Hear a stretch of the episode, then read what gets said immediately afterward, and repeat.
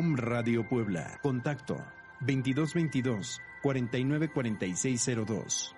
WhatsApp 2222 066120.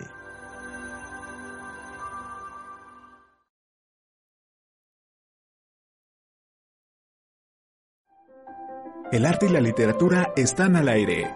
Un espacio de expresión cultural creado por y para amantes del arte y las letras. Al aire, con Julio Yair Calderón y Cristian García. Iniciamos.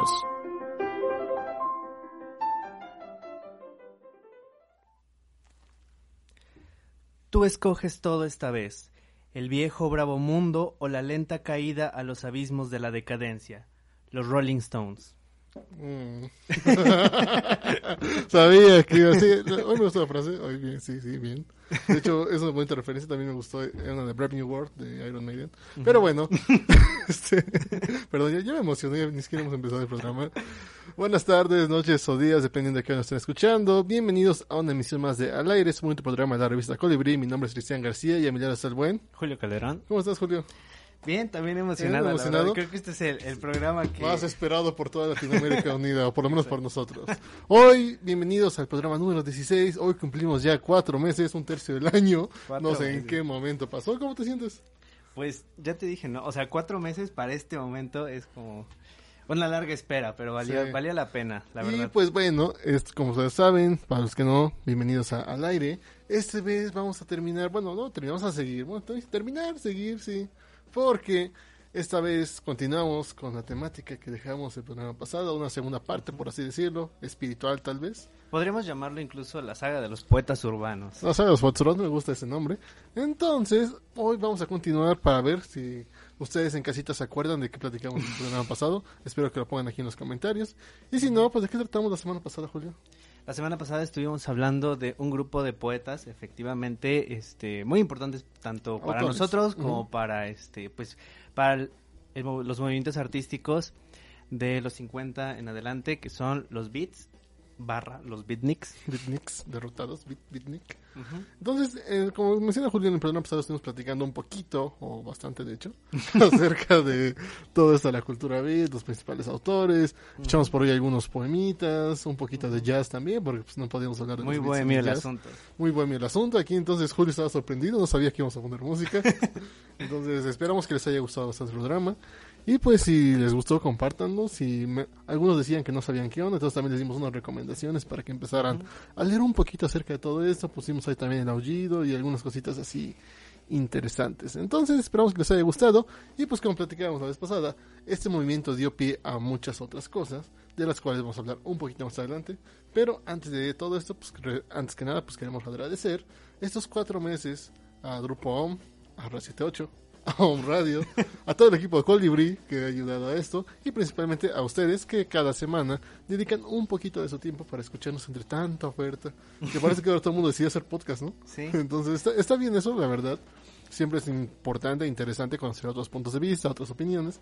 Y creo que en estos tiempos como de pandemia y de encierro, no sé si pasa así con nosotros, pero cuando escuchas podcast como que sientes que estás como platicando con esas personas, te sientes más acá, ¿no? Cosa diferente, por ejemplo, cuando escuchas un disco, cuando escuchas, no sé, un programa de radio, ¿no? Que tal vez, por ejemplo, retomando esta, este modelo como antiguo, ¿no? De radio, de programas de radio, que era como, pues sí, podías comunicarte a través de una llamada, pero era como muy esporádico, ¿no? Y el clásico saludo de, manden saludos a mi familia o pon esta canción, ¿no? No era tanto como una plática como tal. Entonces también está, está interesante. Y mientras aquí ahora es más dinámico el asunto, puedes mandar mensajes en vivo o puedes mandarnos estrellitas para que podamos seguir solventando este bonito proyecto. No es cierto, pero pues sí. No es cierto, sí es cierto, guiño, guiño, guiño. Entonces, pues esperamos que les siga gustando este programa. Recuerden que la temporada 1, ¿sí? ya nos dividimos por temporadas. La temporada 1 en RA 78, pues la pueden encontrar en YouTube, en Spotify, en Apple Music y etcétera. Eh, los links están obviamente en la descripción y los vamos a dejar allá o pueden buscar en colibri.wordpress.com y ahí te van a encontrar todos los resúmenes con los links detallados a cada texto que vamos dando, a los que vamos leyendo, a los videos que vamos poniendo. Por si les da flojera buscar todo lo que vamos encontrando o no nos van entendiendo, que no los culpo, la verdad. Entonces, pues ahí pueden dar más a un simple link, van a encontrar todo lo que decimos. Y pues sí, de hecho, o sea, ahí pueden encontrar los 15 programas que ya llevamos, ¿no? Desde nuestros inicios hasta el programa anterior, que fue el de los pits. Esperemos que algún día podamos sacar al aire el piloto. Porque la- el piloto me gustó bastante, fíjate. ¿eh? Estuvo muy estuvo, estuvo divertido. Ahí ven a Julio y a mí todos temblorosos. Ahí como, es que si vamos a platicar un poquito acerca de e- este proyecto que tiene que ver entonces, Roger no nos dejará mentir, que nos vio en ese primer capítulo y ya... Saludos, saludos Roger. Roger. también, Andrés, a ti que cada semana aguantas nuestras tonterías. Hace rato... Ahorita van a ver por qué, a qué me refiero. Pero a veces ve bastante trabajo, pero bueno. Entonces, como saben, cada semana publicamos muchos, muchos textos en nuestra bonita página, Colibrí, la revista Colibrí. colibri.wordpress.com. que- A eso iba. Ujú. A eso iba. Ay, Este. De, hecho, de hecho, este, digo, esto es como un mini spoiler en la, este, en la columna que estoy trabajando, este, Lullaby, ya estoy como, pues, planeando algunas cosas, ¿no? Y para el final, de hecho, estoy como escribiendo un cuento que podría ser parecido a Tente en el aire, es una temática parecida, pero para él necesitaba revisar algunas cosas viejas de, de la revista. Y pues me encontré con este con algunas publicaciones de, de cuando nuestros compas eran los únicos que nos mandaban y pues es nostálgico, ¿sabes? Bastante. Yo sigo diciendo que me, me da mucha risa, me gusta mucho el, el volver a ver esos primeros este, publicaciones que teníamos que éramos nosotros como, ya vamos a empezar a publicar, ¿eh? No se lo pierdan, los únicos que leíamos éramos nosotros, ¿no? Entonces, está bonito, ahora sí ya tenemos pues bastante público que está viendo, sí lo agradecemos mucho. Entonces, esta semana comenzamos, un poquito tarde, por cierto, con el recopilatorio de la semana ante, ante, ante, antepasada, novela histórica, el último programa de la primera temporada, un bonito programa en el que estuvimos platicando acerca de qué es novela histórica, nueva novela histórica contemporánea, precisamente a raíz de que esa semana pasó lo de la revolución, entonces tomamos la temática y empezamos a platicar un poquito también de novela de la revolución, de... ¿Qué otra cosa platicamos? Este, pues estuvimos hablando también como de este el la mezcla entre ficción, historia Ajá. y periodismo y todas esas cosas. todas ¿no? estas cosas, entonces, si les Crónica. esta- crónica, si les late todo ese tipo de material, quieren conocer un poquito más de, acerca de esto, pues entonces vayan a checarlo. Posteriormente tuvimos Hachidori, estética japonesa, la sensualidad discreta, una entrega más de la columna de jazz, saludos jazz, que la verdad es muy interesante. No, no- o sea, había visto como cierto de lo que mencionaba, un poquito de la temática de que no son tan explícitos como aquí en Occidente con esos temas, pero nunca lo había visto así de esa forma, ¿no? O sea, que la sensualidad y todo lo que mencionas como está como en detalles muy específicos, ¿no? En la simpleza y eso es algo muy interesante. Pues de hecho creo que eso se refleja en buena parte de la literatura japonesa que nos ha mostrado Jazz. Eh, por ejemplo, los haikus son, la, son una de las pruebas más claras de que más es menos y viceversa, menos es más. Y pues con el erotismo pasa lo mismo, ¿no? Con las líneas temáticas, quizás nuestro erotismo este occidental pues tiene ciertas cosas que ya identificamos, ¿no? Pero encontrar las cosas bellas en, en cuestiones muy sutiles como este pues no sé, un roce de manos o cosas así, pues es, es algo muy interesante de ver y de leer. Algo que me decían la otra vez y que me llamó mucho la atención es que en estos, no sé si has visto estos como dramas coreanos alguna vez, que son como muy, este, ay sí, nos tomamos de la mano, nos vemos, y ya como conoces todo el... Ajá. toda la- ¿no? Muchos decían que es con una un poquito más, mm, ¿cómo decirlo? Inocente tal vez. Pero pues ya vimos aquí un poquito, ya se explica el por qué es esto, ¿no? No es como que algo sea pues fortuito o porque son más inocentes que nosotros, sino que tienen pues una estética diferente, ¿no? Entonces vayan a checarlo, revísenlo. Y pues bueno, después tuvimos Lullaby. Lullaby M. Sí, este es uno de los cuentos, pues, más raros que he escrito, la verdad. Este, ya, ya tiene un poquito de, de tiempo, nada más le di una, una editada que necesitaba igual para integrarlo a esta otra serie de cuentos. Espero que les guste. Este, si necesitan un poquito de ayuda con la, con la interpretación, que igual a mí también me costó trabajo, Y eso Pues- que lo escribió. piensen en la reencarnación. Eso es todo lo que les puedo decir. Pues ahí también eran los copies, ahí digo, ahí vienen un poquito de pistas, ¿no? Entonces, ah, yo te que me acuerdo, está hablando de lo del erotismo del último, de sensualidad discreta. Si esta publicación llega a 10 likes, porque ya no pido 100, ahora sí, porque nunca llegamos. Y ahora sí llegamos a 10, armamos el de erotismo y literatura. Eso estaría Que es- interesante. Eso es lo que me han pedido, me han dicho, oigan, ¿por qué no hablan de erotismo y literatura? Y es como, mmm, estaría bueno. Entonces, like acá, compartan para que hagamos el de erotismo y literatura. Y después de eso tuvimos El enemigo nunca estuvo afuera de Arturo MB, MB que nos escribe desde Perú. Y pues la verdad fue un texto, una minificción bastante fuerte. Sí, está fuerte. Sí, de hecho, pues lo que lo que te decía hace rato, ¿no? En los textos más cortos es donde muchas veces se encuentra más cargado de este pues de emociones, ¿no? Y yo creo que este es uno de los más pesaditos, o sea, como cuántas líneas son, son como tres, tal vez, Cinco. cuatro, más o menos. Cinco deben ser. Ajá, y, y con eso basta pues para dejarte como pues con, con un sentimiento de Aparte me, me encanta no sé. como eso de los sistemas, ¿no? O sea, lo literario y lo gráfico, porque lo acompañó una imagen que también lo acabas de leer y es como de, ah, chale, ¿no? Ujú. Entonces, no sé si tomarlo como terror, como realidad. Solo diré que está bueno, vayan a leerlo. Y pues desgraciadamente, como menciona al final, la pandemia se aumenta otros 30 días, ¿no? Entonces quédense en casa, cuiden amiguitos, porfa, que recuerden el COVID sí es real. Ya vamos para el Ya segundo vamos para el año. segundo año. Aunque ustedes digan que ya hay vacuna, no, güey. Entonces, vayan a cuidarse. Y finalmente tuvimos La Sociedad del Capitalismo Monocromático de Marjané Vargas Barajas, que nos escribió desde Guadalajara, Jalisco. Un texto que en principio yo pensé que iba más encaminado a eso, onda como de pues lo económico, este tipo de cuestiones, pero ya que lo lees, muy buen texto, un ensayo un poquito largo, eran ocho hojitas, entonces, pero, vale la pena, sí. completamente. ¿Qué opinas? Está muy bueno. De hecho, me gustó que los dos textos que este que no son de columnas este se relacionan entre sí. El cuento, este, bueno, la minificción y este ensayo pues tocan problemas que se han intensificado mucho con este con la pandemia, con el encierro y es muy interesante, ¿no? Sobre todo este con esta tendencia que existe cada vez más hacia la discriminación y este y bueno, los grupos de aceptación social, ¿no? Que cada vez son más agresivos y pues tienes que dejar parte de ti para lograr adaptarte. Yo creo que también algo que complementa muy bien este ensayo son los datos estadísticos que dan, ¿no? Ujú. Son datos fuertes que sí te dejan pensando. Entonces, pues esperamos que les latas. Eh, No les voy a spoilear más de qué es para que ustedes vayan a, a revisarlo. Recuerden la Sociedad de Capitalismo Monocromático. Y pues también tiene una bonita imagen que creo que ella misma hizo. Entonces vayan a checarlo. Y finalmente terminamos con la publicación de hace como media hora. Una hora tal vez. El otro recopilatorio de esta semana del aire. Ya ahora sí iniciando la segunda temporada, el reinicio. Y ahora sí, aquí en Home Radio, donde ya presentamos una vez más de qué va al aire, de qué va Colibrí, etcétera, etcétera, etcétera. Entonces también ahí echamos unos chascarrillos, presentamos algunos materiales que pueden estar buenos. Y pues ya. Básicamente es como el primer programa, pero sin tantos errores. Y más largo, porque Ya, primero... ya mejor hecho. Da- Dato curioso de este programa, 420, fue que en principio como que nos confundimos, ¿no? Porque nos habían mandado la escaleta, tiene que durar una hora, entonces dijimos, ay, chale, ¿cómo sea una hora de programa, no? Entonces ya estábamos como tratando de estirar lo más que podíamos, qué íbamos a platicar, qué íbamos a hacer. Y a la mera hora decían, no, no, son 20 minutos. Y fue así como de, ah, Ah, bueno. ya, ya había planeado el programa para una hora, ¿no? Entonces, pues lo recortamos lo más que pudimos y pues ya salió. No, nunca salió ese video al aire. Creo que, Creo que no. No, nada más un pedacito. No hacíamos quedando promocionales. Otra cosa es que decían, pues, este, ya mañana, ¿no? Sale promocional. Y yo pensaba que era el programa, entonces lo ponía como, mañana gran estreno, ¿no? pues pensé que el programa sí salía al aire. Pero bueno, ahí está, vayan a checarlo, vayan a divertirse. Recuerden, todos los programas están disponibles en YouTube y Spotify.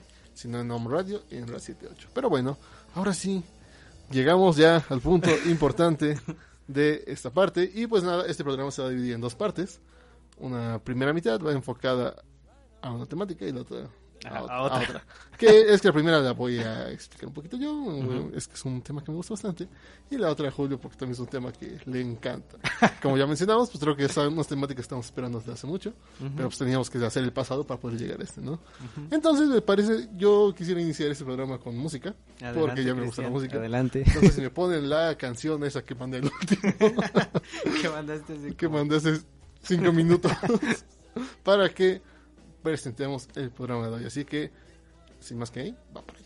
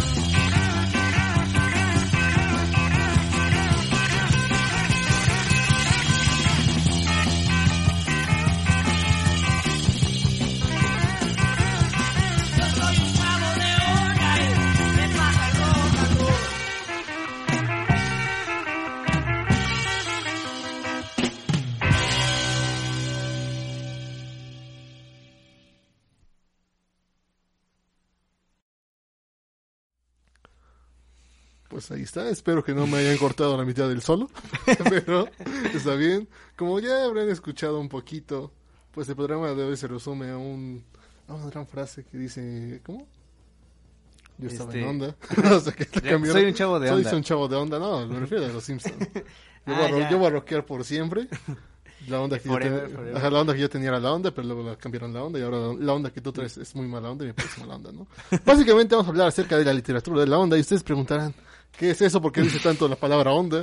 ¿Por qué? ¿Por qué? ¿Por qué? ¿Por qué? Bueno, básicamente vamos a comenzar un poquito retomando lo que platicamos la semana pasada acerca de los beatniks.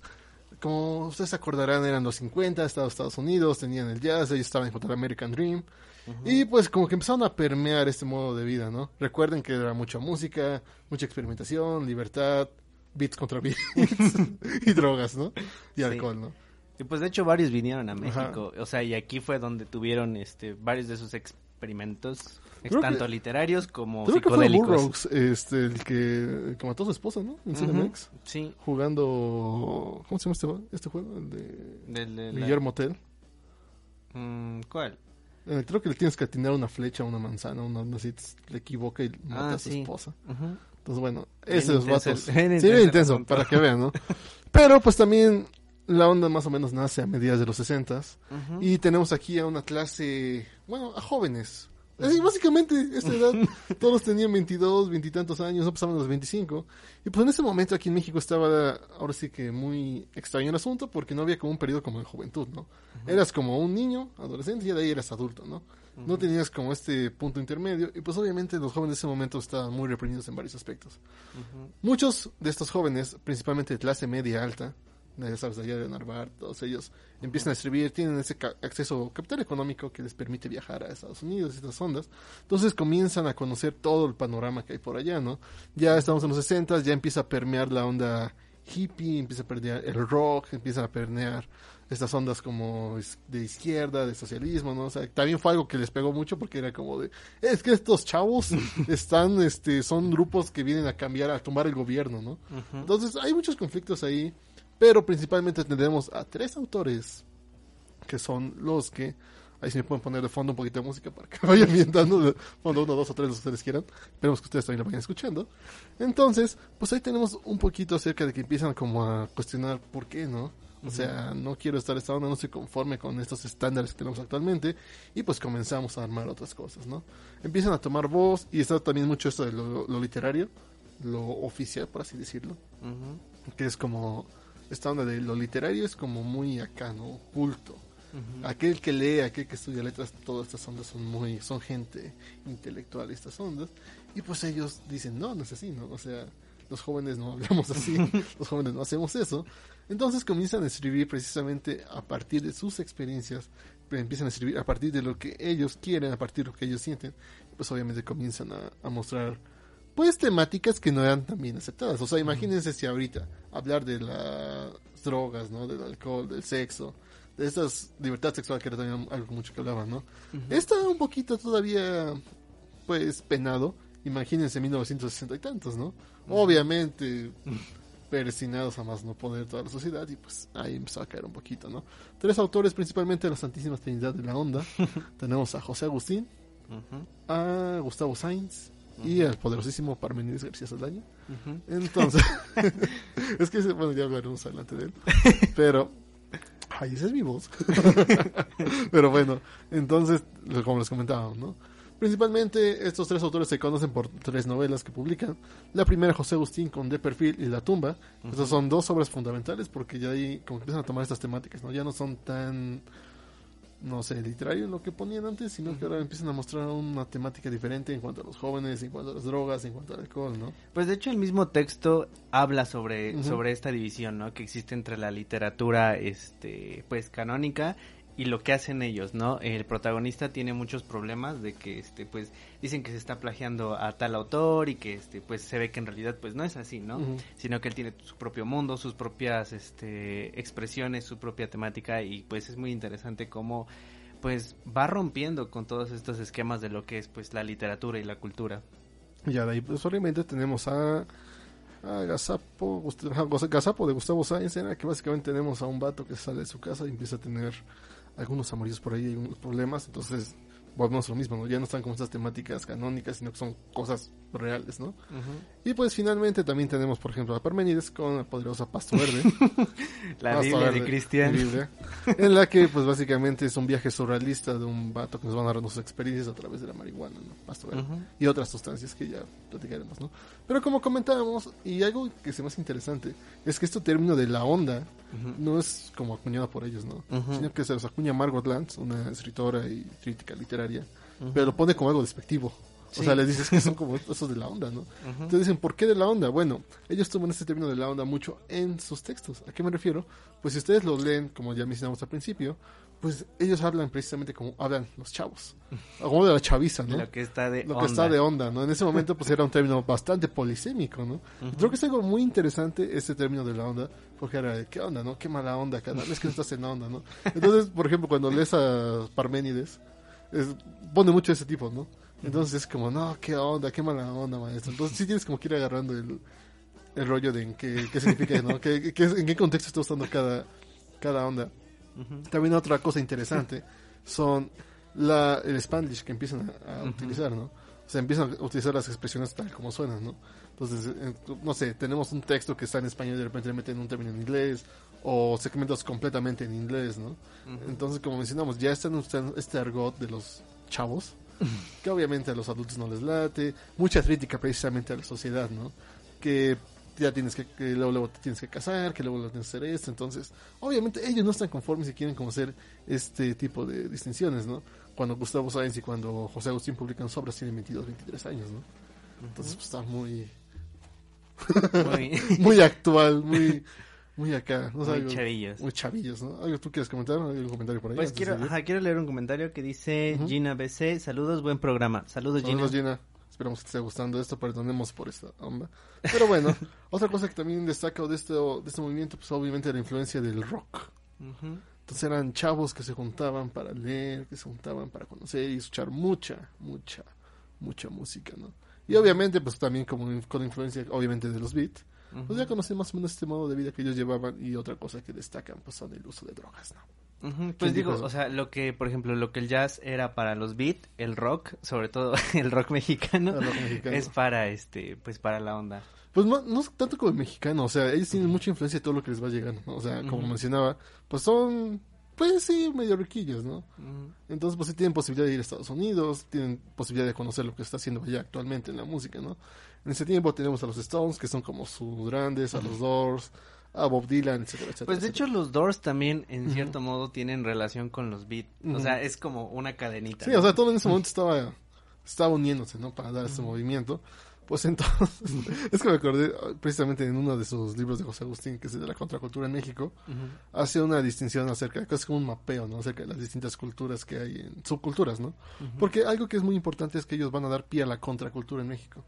Todos estos grupos darketos, punks, quién sabe, este, etcétera, metaleros, ¿no? Todas estas culturas que no van con lo estándar, ¿no? Con lo aceptado, otras formas de vidas alternativas, pues ellos lo van a, son como los padres de estas ondas, ¿no? Entonces, uno que me da mucha risa, hace rato estaba leyendo, era el de los hipitecas Mm, sí. que es como esta onda que dicen que es un hipiteca, ¿no? Un hipiteca nace precisamente porque combina, ¿no? Esta onda como de los hippies y aztecas. O sea, de cierta forma es como un término medio despectivo, hipiteca, y ya, ya es que los hipitecas, ¿no? Y fíjate que estaba leyendo un artículo hace rato, eh, estaba en inglés, no me acuerdo de una universidad de Estados Unidos, precisamente sobre la onda, Que decía como, se, se, se llama como la onda y, este, ¿qué? Escritores intoxicados, una así, ¿no? The Onda Mexican Intoxicated Writers, una onda se llama así, ¿no?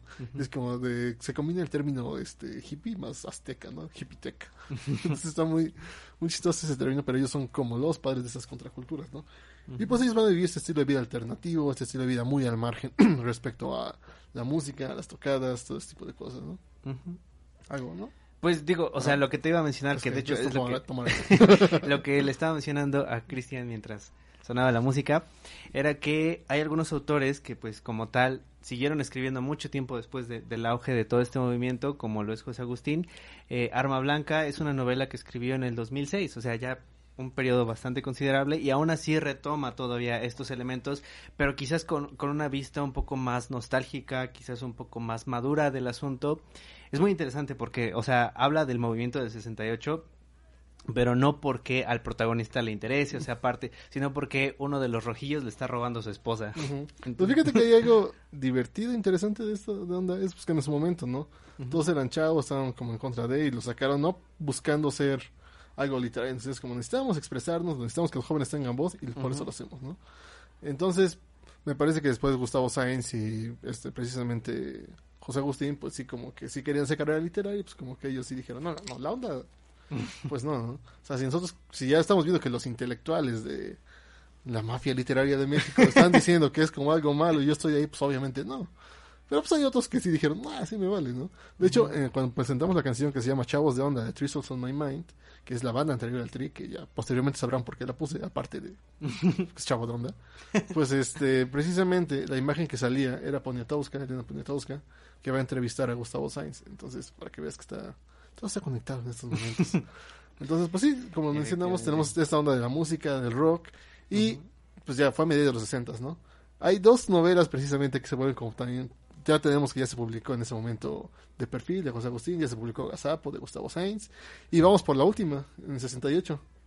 Se publica Pasto Verde de Parménides. De, precisamente es un, es, es curioso esa anécdota, cómo es que sale Pasto Verde. Porque precisamente entra en un concurso de editorial Diógenes. Emanuel Carballo convoca a uno que se llamaba seis nuevos editores, seis nuevos escritores en México. El premio era una beca en un año para que pudieras hacer tu segunda novela, ¿no? Y la publicación. Entonces, haz de cuenta que lo que tú hacían, bueno, lo que ellos hacían era que mandaban su novela y si quedaba aceptada, se imprimía la novela, se vendía y aparte venía una papeleta para que votaras por tu por tu favorita, ¿no? Al final, no me acuerdo cuál es la que gana, Pasto Verde queda en segundo lugar, pero vol- volvemos a lo mismo de estas ondas como de experimentación, de drogas, ¿no? Porque otra de las que compite es por aquí, Larga Sinfonía en D y había una vez de Margarita Dalton, que no está mencionada, pero también tiene esa novela. Estas dos novelas precisamente tienen un peso importante, porque si bien tenemos como esas temáticas, así como, ah, es que ya son una buena de fondo, este, bueno, tienen esas temáticas como de drogas y alcohol, pero tocado como por ahí. Precisamente, tanto Pasto Verde como Larga Sinfonía en D hablan explícitamente de eso, ¿no? Pasto Verde como una analogía a la marihuana y Larga Sinfonía en D como analogía. El LCD. Ya desde el nombre. Pero. Ya desde ahí nos da el. Ah, por el- cierto, ajá. este, hablando de eso, ¿tú sabías que el perro Bermúdez tenía una, Una banda, banda, sí. que se llama Last Division? Last No, Division. Last Soul Division, sí. Ajá, igual. LCD. Es también de ese tiempo. Entonces, precisamente. Es que todo está conectado, ¿no? Entonces, pues, precisamente sale en el 68 este tipo, estas dos novelas de este concurso. Entonces, pues ahí también tenemos, ¿no? Este como uso de drogas, este, este, la liberación, este tipo de cosas. Y también está el movimiento del 68 de los jóvenes, ¿no? Ujú. Entonces, pues ellos todos están ahí en ese momento, es como las ideas, queremos estar acá.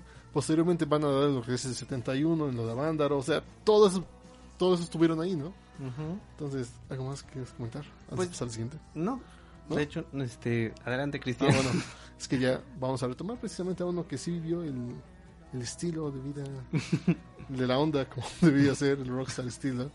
Precisamente el Parme, que tiene nada más con cinco obras, que son precisamente El Rey Criollo, que es una antología de cuentos, Pasto Verde, su novela, El otro lado, no, El Horta de la Onda, que es un ensayo, El Callejón del Blues, que son como varios cuentos, ahí, última obra, y la última que es Mediodía. Está interesante, son poemas, pero eso es muy de estilo como de canción. Entonces, este vato, este escritor, estaba completamente en la onda, ¿no? Conocido por sus desastres, conocido por su actitud, conocido por pelearse con Octavio Paz. Pues mira, de hecho, o sea, no sé qué tanto opines tú de esto, o sea, si estás de acuerdo o no, pero este, igual investigando sobre este tema, vi que algunos este, críticos mencionaban que Parmenides no llegó a dar todo su potencial por su vida tan destructiva que Sí. llevaba. No sé. Pues que, o sea, sí era una vida bastante heavy la que llevaba, ¿no? Creo que lo vemos mucho aquí en Pasto Verde. Como que la premisa de la novela es un vato que tiene como un viaje por marihuana y otras sustancias, como que se va acordando entre lo que sí es real y lo que no. Ujú. Entonces como que hay muchas partes que son como autobiográficas, entonces es mucho ese conflicto, ¿no? Entre qué es lo real y qué es ficticio. Entonces se menciona precisamente a varios este, escritores de la onda, ¿no? Del momento. Por ejemplo, a- hay uno que, un personaje que se llama Pep Jean, que es José Agustín, ¿no? Gustavo Sainz, etcétera, etcétera, etcétera. Entonces que van ahí, ay, mira, me cacharon, gracias. Gracias. Entonces van ahí saliendo estas ondas. Entonces, pues obviamente, como que está esta onda entre la ficción, lo que no. Muere bastante joven, parece que muere a los treinta y tantos, cuarenta y tantos años. La, obviamente la prensa y todo dicen que murió de un pasón de marihuana. Porque sí, ya vivía en un cuartito rentados por sus jefes, ¿no? Pero la realidad es que murió por una neumonía mal cuidada. Pero pues obviamente ya pues, vivía en el vicio, no vivía en la locura. Obviamente no iba, no iba a quedar bien. Ya al final, algo que quiero destacar y que varios escritores destacan de, pues, de este movimiento que son los primeros críticos musicales, los primeros periodistas musicales, ¿no? De México.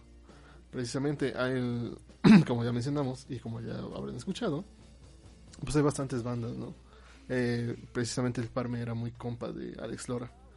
Cuando, es que aparte de que era escritor, de que era este, pues también era periodista, ¿no? En ese momento él estaba escribiendo en la revista, me parece, Pop, una onda así.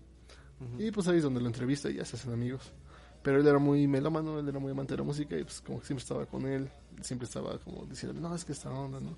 Hay una anécdota muy buena de Alex Lora que menciona que una vez le tocaba dar una entrevista. a- iban a tocar ellos y aparte iban a dar una entrevista a varios este, escritores, entre ellos Monsiváis, no me acuerdo qué otros.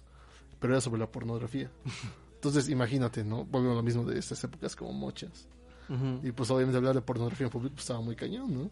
Entonces dicen que cuando llegan a preguntar, este, ¿qué es la pornografía, no? Que va este vato del Parme y pues dice que, que es la pornografía y que saca ropa interior de mujeres y le empieza a aventar, esto es la pornografía, ¿no? Le empieza a aventar al público. Obviamente la banda se, se va a alocar, ¿no? Entonces pues está muy interesante, como mencionamos. Pues es una otra anécdota muy interesante que hay es cuando se iba a golpear a Octavio Paz. creo que es el más icónico. Yo ¿no? creo que todos, aquí- todos en este grupo, tanto de, los, de la onda como de la infra, iban a golpear a Octavio Paz en algún momento. Es que esto, esto me da risa porque se supone que Octavio Paz tenía su revista, la revista Plural precisamente, y iba a ser una recopilación de escritores y poetas de aquel momento y los, lo deja fuera, ¿no? Entonces el Parmen Sotrip piensa que lo está haciendo para evitar que crezca como músico, bueno, como artista, como escritor. Entonces pues, lo, va, lo va a intentar golpear a las oficinas y pues dicen que Octavio Paz se esconde en el baño para que no lo, no lo golpeen, ¿no? Entonces es una historia, una historia muy interesante la que él tiene. Desgraciadamente, como les digo, pues murió joven, pero dejó un gran legado tanto en lo en la obra. Obviamente no es tan conocida porque, pues drogas, no, alcohol, temáticas no no buenas para los jóvenes ni para ningún tipo de literatura. pero también el periodismo musical, escribiendo las primeras notas, iba mucho a las tocadas. O sea, estaba con Alex Lora, en ese momento estaba en el Three Souls on My Mind, que fue precisamente esta banda que tenía antes del Tri y que fue la primera que sonó. Entonces, al principio, pues Drasten son muy amigos. Y de, de hecho, precisamente otra anécdota curiosa es que gracias a que Alex Lora es este. No, precisamente por la influencia del Parme, es que le cambian su, estil- su estilo de letras, porque lo hacían en inglés y ahora lo hacen en español, precisamente porque él dice que deberían ser en español.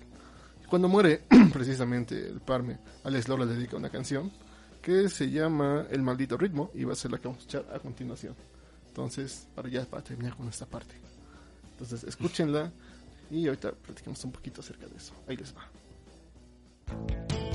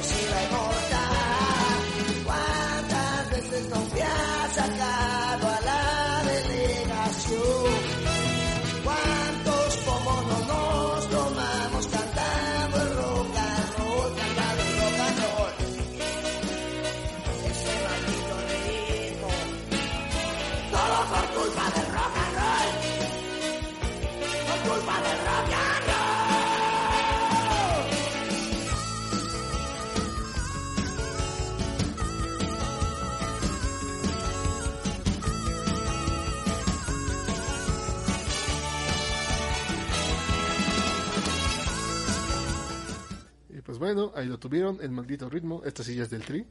Entonces dedicada precisamente al Parme. Una anécdota curiosa de esta canción es que mucha banda piensa que es como dedicada al rock.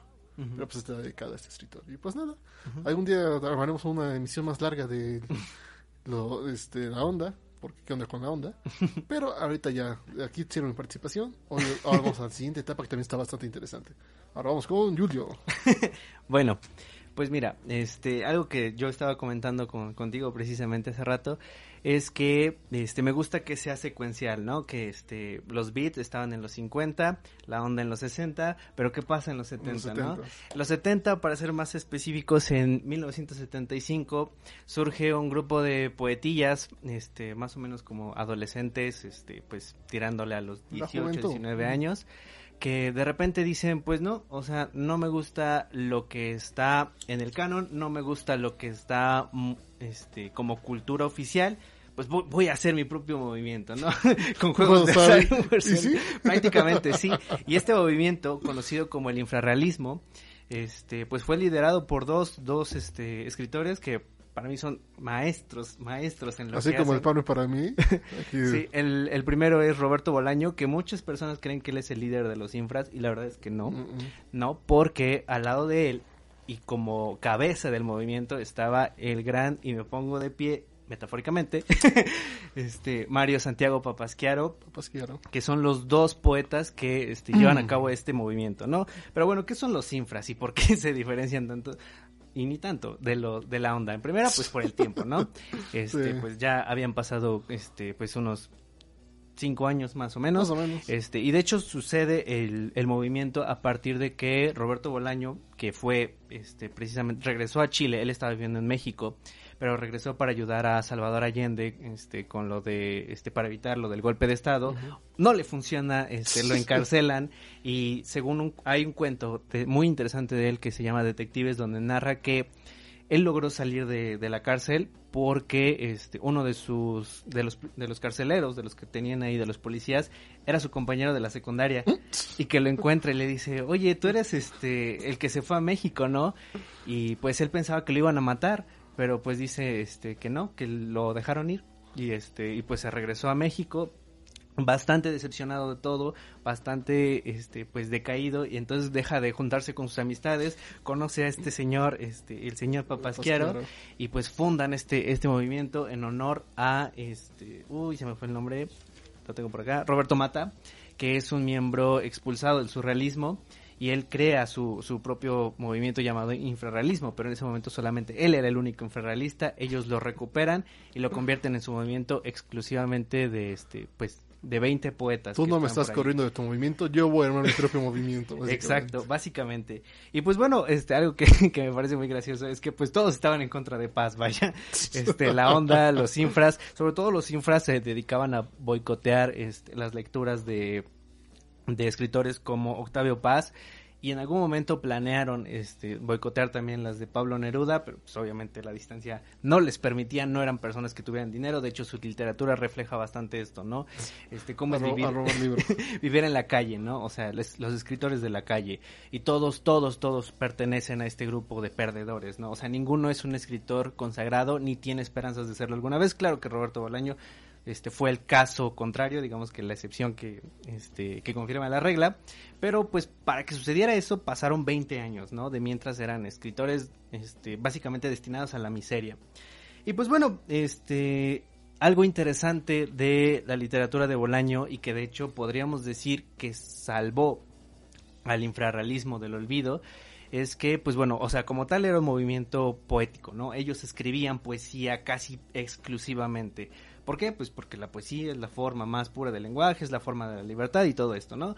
Pero llega un momento en el que cuando Roberto Bolaño se va a, este, a España eh, a hacer sus cosas, a tratar de, de- de subsistir, se da cuenta de que de poesía no se vive.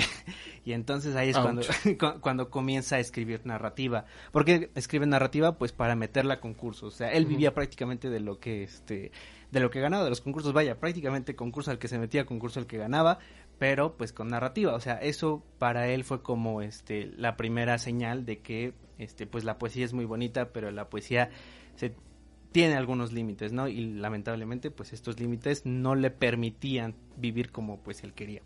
Entonces, pues comienza a escribir novelas, este, cuentos y todo esto, hasta que llega, este, un momento en el que él comienza a hacer su propio universo narrativo, que mezcla tanto ficción como biografía, en este, en algo que él llamó el realismo visceral o lo real visceralista, que es como su versión del infrarrealismo, pero ya este ficticio, ¿no? Y él va mezclando muchas de las anécdotas que le van pasando, va convirtiendo a sí mismo en una figura canónica, o sea, él mismo se va este abriendo lugar ¿no? este en, en los espacios literarios, ¿no? Ya no es solamente pues el chavillo que anda por ahí este tratando de sabotear las lecturas de Paz, ahora es el enemigo de Octavio Paz. Entonces, obviamente eso Perfecto. eso le da pues cierto este Estatus. cierto estatus, ajá, que de hecho inspira a muchos otros escritores. Y pues bueno, este no sé si quieres comentar algo. No, pues nada, o sea, precisamente esta onda como volvemos a lo mismo, ¿no? Algo que me llama la atención tanto de Bolaño como por ejemplo del Parme es que esta onda como de combinar lo ficcional con, con lo real, ¿no? O sea, precisamente tanto en los detectives como en todas estas novelas, como en Pasto Verde, como etcétera, etcétera, etcétera, pues vas a encontrar estas ondas como de, ok, sí, hay cosas que son como lo real, pero pues también hay mis, este, mis anécdotas, pero pues también está como lo ficticio, está como el personaje principal que es como soy yo, pero no soy yo, ¿no? Entonces creo que es algo muy interesante esto de la ficción autobiográfica. Pues sí, es, es mi Ay, te voy a decir la, la palabra mágica, ficción autobiográfica. Exacto. Este, pues bueno, y es muy interesante, ¿no? O sea, tú puedes ver la historia de los infras a través de las novelas de Bolaño. Claro que pues hay cosas que como tal no son como pasaron, pero bueno, esa es la magia de la literatura y es lo que comentábamos antes. Recuerden revisar el programa de novela histórica porque pues ahí hablamos un poquito más a fondo de estos límites que se van borrando. No sé, ¿hay un comentario por ahí? Sí, hay un comentario que dice, uy, aquí está. ¿Tienen una época contemporánea de escritura favorita? Bueno, Pues sí, la de hoy. es bastante evidente la de Cristian, la onda, la mía, los infrarrealistas y pues el boom, ¿no? El El boom. boom, es algo a lo que le tenemos mucho cariño los dos. Y pues bueno, ahora quisiera seguir con este, no sé si me pueden pasar la imagen de los perros románticos, ¿cuál es, Cristian? Espera, ¿Te retiene? Ah, ok. Vale. Pues bueno, Cristian, lo que vamos a hacer ahorita es que vamos a escuchar uno de los poemas más conocidos de Roberto Bolaño Uf. en voz de su servidor y que de hecho es un poema que a mí me da mucha risa porque pues tiene historia, tiene historia. en el Dale, dale, dale, dale. Y pues bueno, vamos. Dice, los perros románticos. En aquel tiempo yo tenía 20 años y estaba loco. Había perdido un país, pero había ganado un sueño. Y si tenía ese sueño, lo demás no importaba. Ni rezar, ni trabajar, ni estudiar en la madrugada junto a los perros románticos. Y el sueño vivía en el vacío de mi espíritu, una habitación de madera, en penumbras, en uno de los pulmones del trópico. Y a veces me volvía dentro de mí y visitaba el sueño, estatua eternizada en pensamientos líquidos, un gusano blanco retorciéndose en el amor, un amor desbocado, un sueño dentro de otro sueño, y la pesadilla me decía crecerás, dejarás atrás las imágenes del dolor y del laberinto y olvidarás. Pero en aquel tiempo crecer hubiera sido un crimen. Estoy aquí, dije, con los perros románticos, y aquí me voy a quedar. Es el poema, Cristian.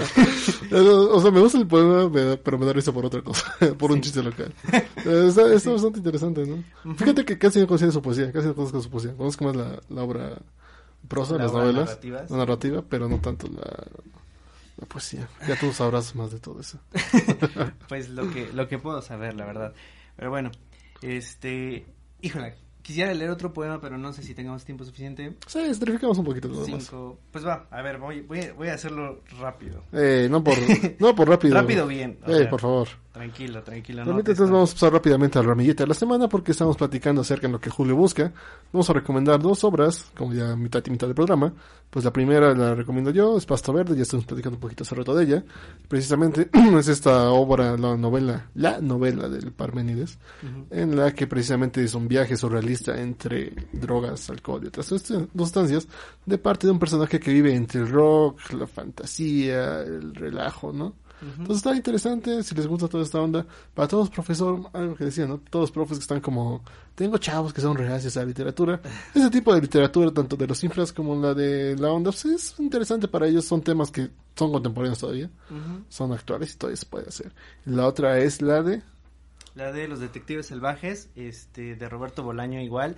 Les digo que yo les recomiendo esta por dos razones, porque bueno, a mí me cambió por completo la, visión de lo que yo tenía que era la literatura y también porque relata toda la historia de los infras, toda la historia desde que comenzaron hasta que se separaron y ya después tiene pues varios tintes ficcionales que son muy interesantes de ver.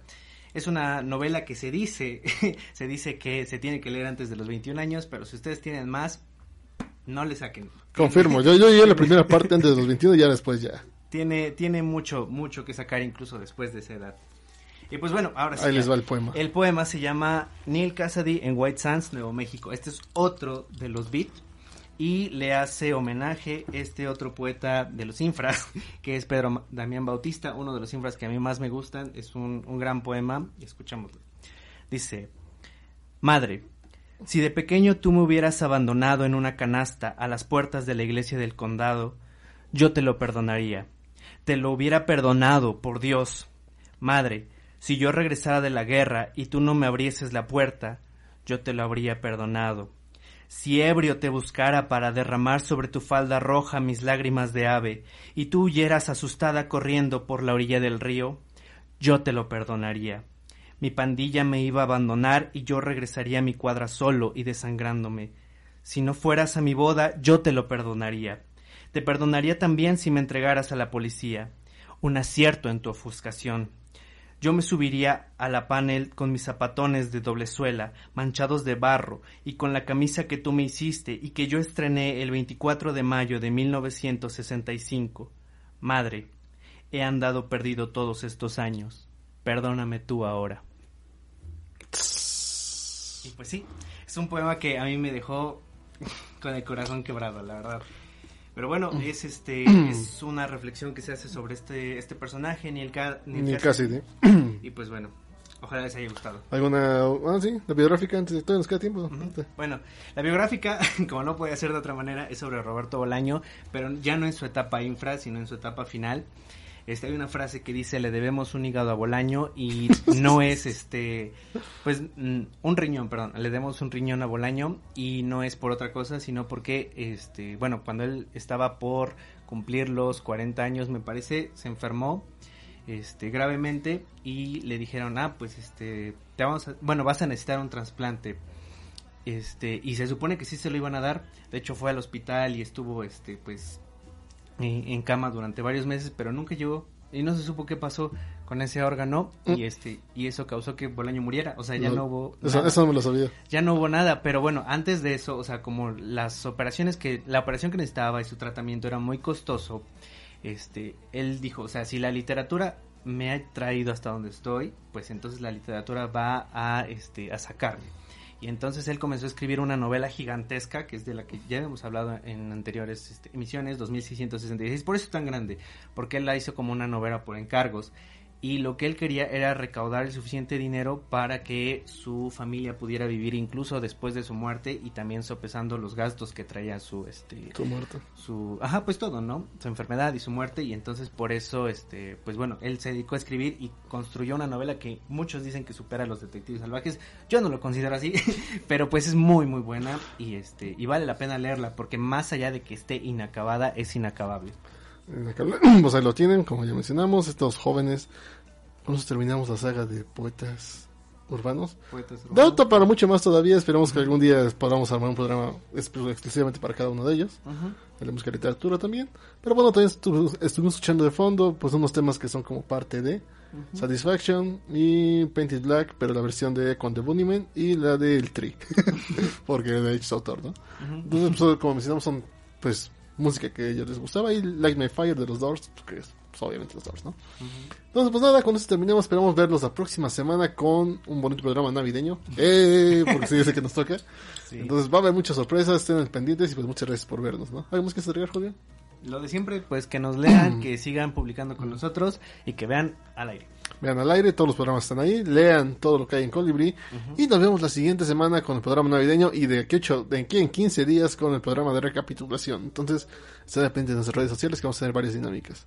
Entonces, mi- nada- sin nada más que agregar, mi nombre es Cristian García Yo soy Julio Calderón. y nos vemos la siguiente semana. Bye. Hasta luego. El arte y la literatura están al aire.